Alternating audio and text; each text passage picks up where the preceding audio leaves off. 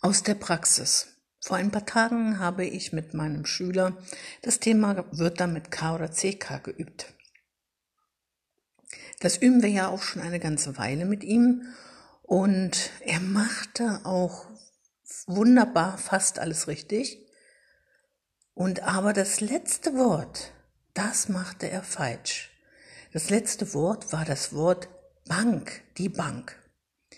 Die Bank wird nicht mit CK geschrieben, weil in dem Wort Bank ist die Element-R-Regel enthalten. Und die heißt ja, nach Element R, das merkt ihr ja, kommt nie TZ und nie CK. Bank hat er also falsch gemacht, obwohl er vorher diese Regel, die Element R-Regel, bei allen Wörtern richtig angewandt hatte. Also habe ich ihn gefragt, ähm, sag mal, warum hast du denn das Wort Bank jetzt mit CK geschrieben? Du hast doch überall so gut die LMNR-Regel angewandt. Was ist bei Bank anders? Da sagte er zu mir, ja, Sie meinen doch bestimmt die Bank, die da abgebildet ist. Ich hatte tatsächlich auf dem Arbeitsblatt eine Bank abgebildet, auf dem Bild, auf dem Foto, eine Bank, die so am Abhang steht, die einem einen wunderbaren Rundblick über die Berge gibt. Und dieses Foto, das zeigte er mir und sagte, ja, diese Bank muss doch mit CK geschrieben werden. Und ich fragte, warum? Naja, es gibt ja die andere Bank, die Bank, wo das Geld ist, wo man das Geld abholen kann. Und die wird ja nur mit K geschrieben. Das ist doch aber ein ganz, ähm, eine ganz andere Bedeutung ein Wort zwei verschiedene Bedeutungen. Ja, da habe ich ihm auch gesagt, das ist eine sehr gute Idee, die du hast, aber die Rechtschreibregel gilt, egal was gemeint ist. In dem Wort Bank gilt die LMNR-Regel N vor K, also nur K. Und auch in dem anderen Wort, das ist genau das gleiche Wort mit der gleichen Rechtschreibregel. Also egal, was das Wort bedeutet, ob es zwei verschiedene Bedeutungen hat oder vielleicht noch mehr Bedeutungen, die Rechtschreibung bleibt gleich. Die Rechtschreibung richtet sich immer nach den Rechtschreibregeln. Ach so, sagt er. Mhm, ich dachte, wenn die Wörter verschiedene Bedeutungen haben, dann werden sie auch unterschiedlich geschrieben. Das ist eine wunderbare Idee, die dieser Junge hatte. Und auf sowas kommt man natürlich auch nur, wenn man die Kinder fragt, warum hast du das Wort jetzt so geschrieben? Manchmal machen sich die Kinder so ihre Gedanken.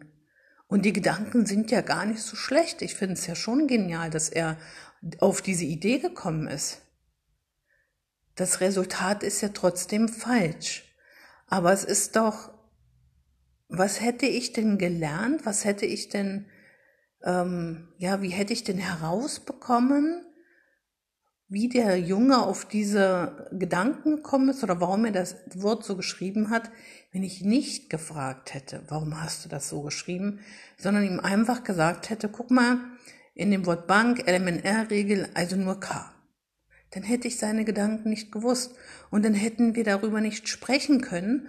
Und dann hätte er vielleicht das nächste Mal bei dem Wort Decke eine Decke mit CK geschrieben und die andere Decke vielleicht nur mit K, weil er wieder gedacht hätte, die Decke, mit der ich mich zudecke, wird mit CK geschrieben, also kann die Decke, die andere Decke im Zimmer nicht mit CK geschrieben werden.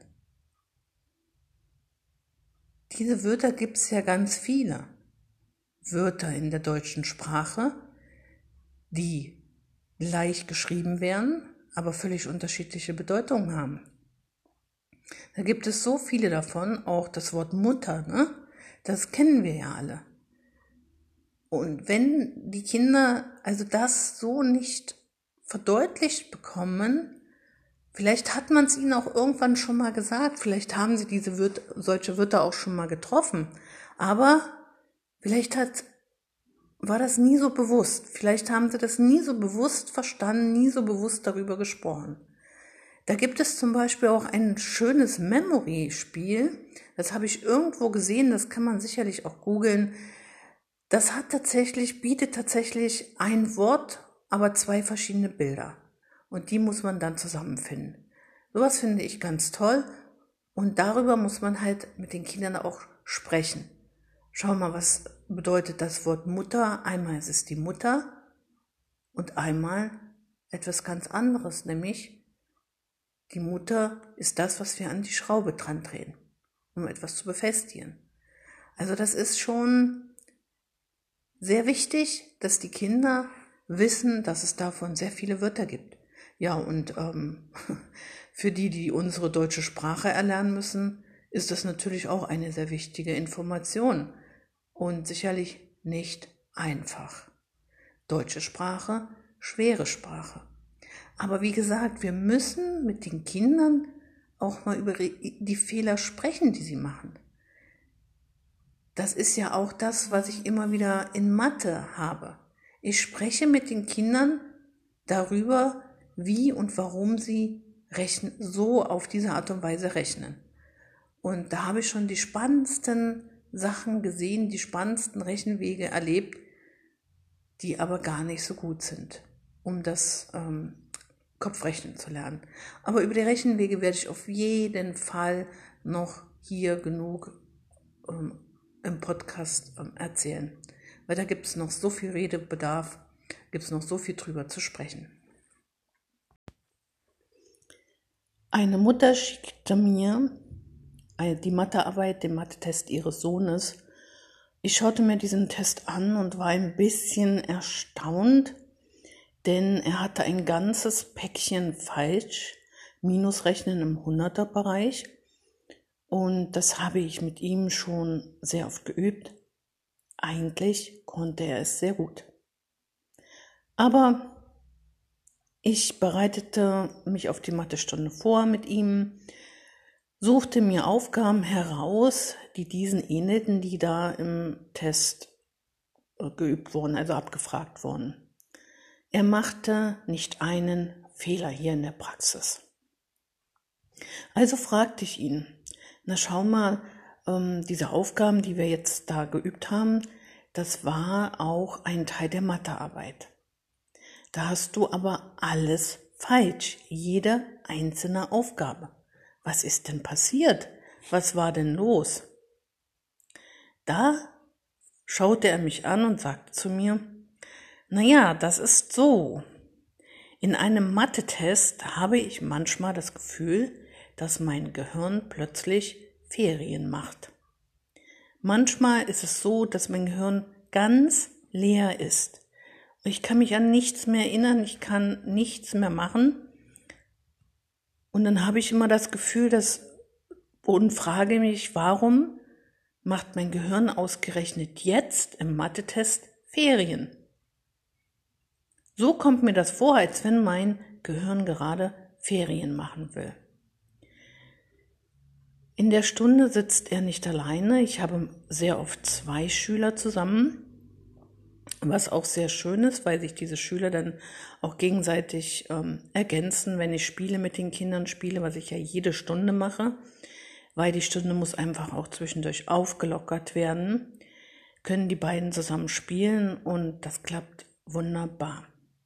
Also zu zweit ist die Stunde für die Schüler auch ein bisschen angenehmer und es ist immer noch individueller Unterricht, denn trotz allem, dass da zwei Schüler sind, macht jeder sein eigenes, entwickelt sich jeder auf seine eigene Art und Weise.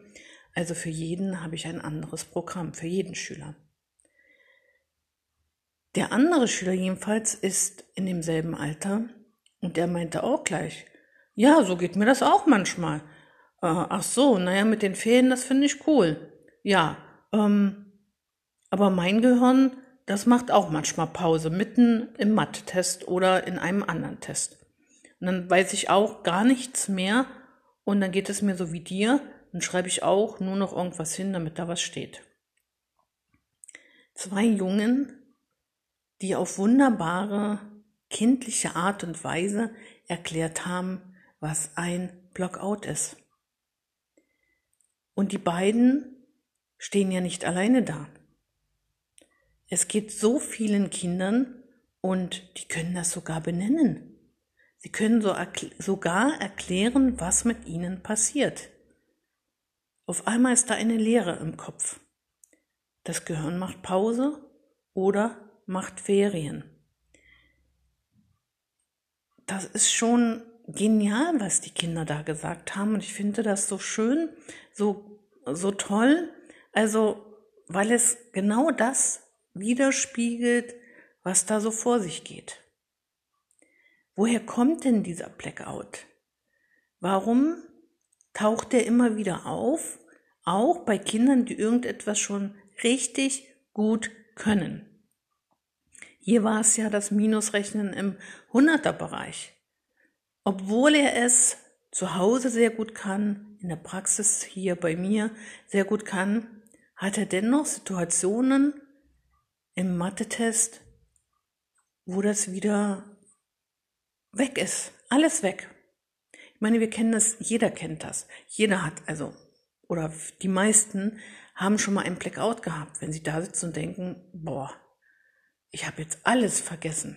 Jeder, fast jeder kennt es, viele kennen es. Und da haben, haben die Kinder natürlich auch mein vollstes Verständnis. Die Ursache liegt ja darin verborgen, dass ähm, die beiden Jungs tatsächlich in den ersten zwei Schuljahren sehr viele negative er Erlebnisse, Erfahrungen in der Schule gemacht haben. Der eine Junge mehr in Mathe, der andere mehr in Deutsch. Und dass bei beiden immer mal wieder es dann passiert, dass sie denken, oh, ähm, ah, kann ich nicht und dann sofort Schockstarre und sofort ist alles weg. Diese negativen Erfahrungen konnten wir inzwischen schon sehr lindern. Die Kinder, die Kinder fühlen sich schon wesentlich sicherer, aber es wird noch immer mal auftauchen, dass diese Blockaden kommen, ganz unvermittelt. Es ist aber schon gut, dass die Kinder auch schon darüber sprechen können, dass sie wissen, dass sie es nicht nicht konnten, sondern dass sie einfach einen Blackout hatten. Ja, hat er nämlich gesagt, der Junge, ich weiß eigentlich, dass ich es kann, aber in dem Moment war alles weg. Wie, wie leer, alles leer. Ja. Blackouts kommen vor allem vor, wenn Kinder, wie gesagt, sehr negative Erfahrungen haben, gemacht haben, wenn sie immer wieder Fehler gemacht haben, schlechte Noten geschrieben haben, und wenn sie genau wissen, oh, Minus kann ich ja nicht. Sie brauchen dann manchmal nur diese Minusaufgabe zu sehen, schon ist alles vorbei. Schon kommt dieses Blackout und dann ist nichts mehr möglich. Warum kommt es überhaupt zu diesem Blackout? Das ist ja folgendermaßen. Wenn wir Angst haben und ein Blackout ist sozusagen nichts anderes als Angst, Stress, nämlich Angst vor der neuen, vor, vor der schlechten Zensur, Angst vor diesen Aufgaben, dass ich das nicht kann, Angst vor dem Versagen. Angst blockiert unser Gehirn tatsächlich. Denn als Urmensch, wenn wir dann Angst hatten, mussten wir ja auch haben, zum Beispiel wir treffen ein gefährliches Tier, da konnten wir nicht erstmal darüber nachdenken, wie lange braucht das Tier, um mich zu erreichen und mich dann zu, zu töten.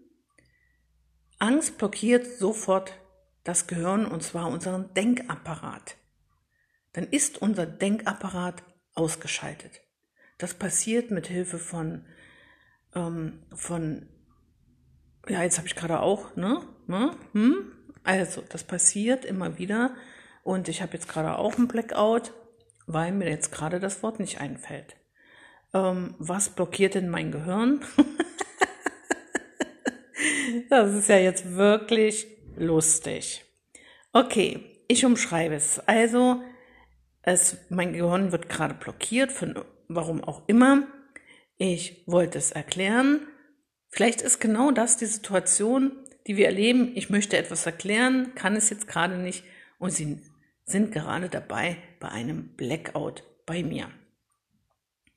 So, also, das passiert jedem. Das Gehirn, der Denkapparat wird in dem Moment blockiert und wirft einfach das nicht mehr heraus, was wir gerade ähm, erzählen wollten, wovon wir, was wir gerade erklären wollten.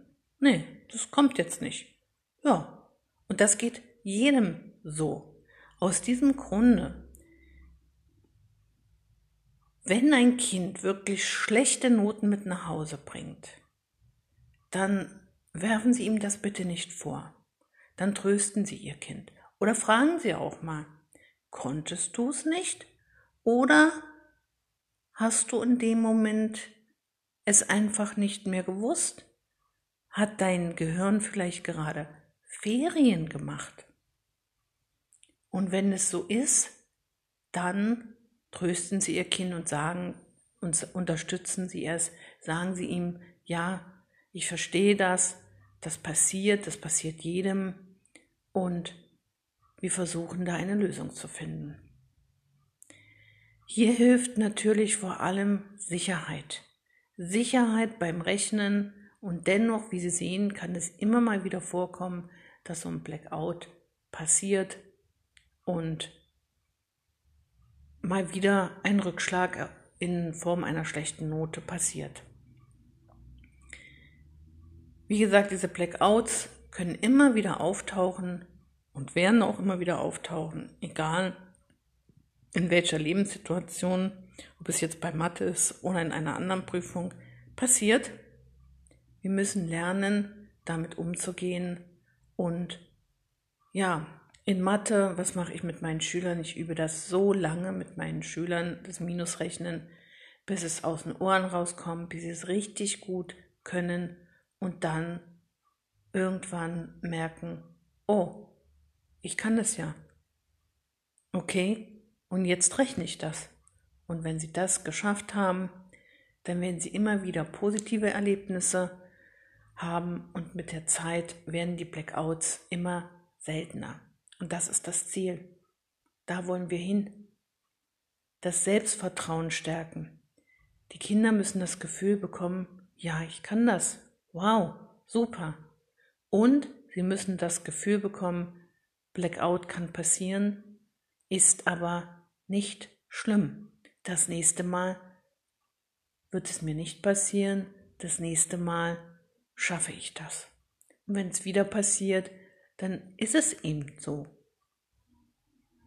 Man kann Blackouts natürlich auch mit Hilfe von Entspannungstechniken lindern. Man kann den Kindern auch Tricks mitgeben. Also da gibt es noch viele, viele Möglichkeiten, wie man auch von einer anderen Seite her dieses Problem angehen kann. Und da möchte ich Ihnen auch empfehlen, schauen Sie sich doch um, schauen Sie mal, ob Sie in der Nähe vielleicht jemanden haben, der Blackouts ähm, ja, mit Hilfe von Entspannungstechniken, mit Hypnose, mit Wingwave, mit Yoga und was nicht allem. Also es gibt so viele gute Möglichkeiten, das auch noch anderweitig zu unterstützen. Aber ein Blackout kann nur überwunden werden, richtig überwunden werden, wenn der Schüler sich natürlich dann auch sicher fühlt. Ich kann es, ich kann das rechnen. Ich kann Minus rechnen und dann mit Hilfe, zusammen mit diesem Wissen und mit Hilfe dieser Entspannungstechniken können diese Blackouts langfristig überwunden werden. Herzlich willkommen, hier spricht Sabine Omarov. Ich bin seit fast 20 Jahren Lerntrainerin und ich arbeite mit Kindern, Jugendlichen und Erwachsenen, die eine Leserechtschreibschwäche und oder Rechenschwäche haben. Und zwar arbeite ich in, im Präsenzunterricht vor Ort in Paderborn, aber auch online. Heute möchte ich eine kleine Episode aus der Praxis erzählen. Und zwar, dass manche Eselsbrücke, mancher schöner Spruch, auch mal nach hinten losgehen kann. Ja, mein Schüler sollte das Wort Käfer anschreiben. Eigentlich ging es mir um das Ä im Käfer, weil Käfer kann man nicht so von Kafer herleiten. Der, das Ä im Käfer ist schon recht schwierig. Aber das hat er wunderbar gemeistert. Also er hat Käfer mit Ä geschrieben, habe ich mich gefreut. Und dann hat er aber Käfer mit Vogel-V geschrieben. Hm, dachte ich, okay, mit V, da hat er doch vorher immer mit F geschrieben frage ich ihn, sag mal, warum hast du denn den Käfer mit Vogel-V geschrieben? Da schaut er mich an und so mit voller Innenbrust und voller Überzeugung sagt er folgenden Spruch. Vor und fair schreibt jeder Herr und jede Frau ganz klar mit einem Vogel-V. Da musste ich direkt schon mal lachen. Ich habe ihn angeschaut und gesagt, wow, diesen Spruch hast du aber gut gesagt, den hast du in der Schule gelernt, nicht wahr? Ja, meint er, haben wir heute in der Schule gelernt und ich habe mir den sehr gut gemerkt. Und da habe ich ihm dann erklären müssen, ja, aber bei diesem Spruch geht es nicht um Wörter wie Käfer, sondern es geht um die Vorsilbe, um die Vorsilben vor und ver. Ich habe ihm dann erklärt, was Vorsilben sind. Vorsilben kann man vor Wörter setzen. Zum Beispiel ver, verlaufen, vor, vorlaufen. Wenn wir eine Vorsilbe vor ein Wort schreiben, verändert sich der Sinn. Ja, wir laufen nicht nur, sondern wir können uns verlaufen, aber wir können auch vorlaufen. Diese Vorsilben nutzen wir sehr, sehr oft. Aber wie gesagt, Vorsilbe, das Wort Vorsilbe selber besteht ja aus einer Vorsilbe und einem ganzen Wort. Eine Vorsilbe steht immer vor einem ganzen Wort. Und Vorsilbe ist ein schönes Beispiel dafür. Und das muss man den Kindern aber auch erklären. Also, wenn nach fair oder vor ein ganzes Wort folgt, ist es die Vorsilbe. In Käfer, wo ist da die Vorsilbe? Dieses Fair ist keine Vorsilbe, sondern ist die zweite Silbe des Wortes, Wortes. Also kann es keine Vorsilbe sein. Ja, das hat er dann gut verstanden. Und so ist das. Wenn wir also den Schülern nur irgendeinen Spruch ähm, sagen, und es nicht ganz genau erklären. Sicherlich hat die Lehrerin das auch erklärt, aber er hat es dann nicht so gut mitbekommen oder hat sich so auf den Spruch konzentriert und dann nicht richtig verstanden, dass es wirklich sich hier nur um Vorsilben handelt. Ja, ich fand es aber ein bisschen lustig und ich fand es niedlich, wie er das so ähm, gesagt hat. Und dann hat er gesagt, so am Ende, ja, ich glaube, das habe ich dann nicht mitbekommen dass das nur Vorsilben sind. Ne?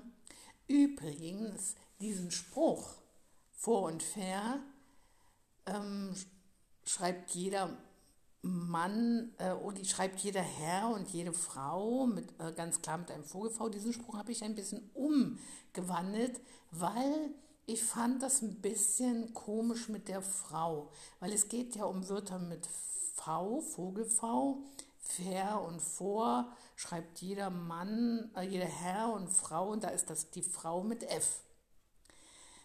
Da Kinder ja, wie hier, man sieht ja hier, dass ähm, diese Eselsbrücke ja schon falsch verstanden wurde und falsch ähm, benutzt wurde, sehe ich bei meinen Schülern, die ja eine LRS haben, die Gefahr, dass sie dann Frau, weil es ja in diesem Spruch ist, auch mit Vogel-V schreiben.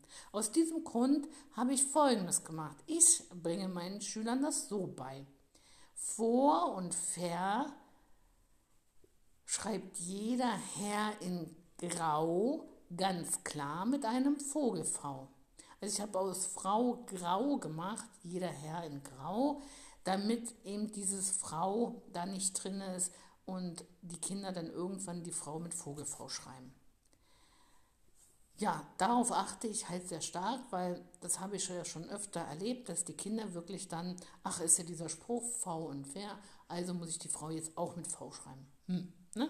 Also so kleine Änderungen kann man ja mal vornehmen, damit es halt äh, für die Kinder eindeutig ist. Ja, das war es eigentlich schon, was ich zu, ähm, zum Käfer jetzt erzählen wollte.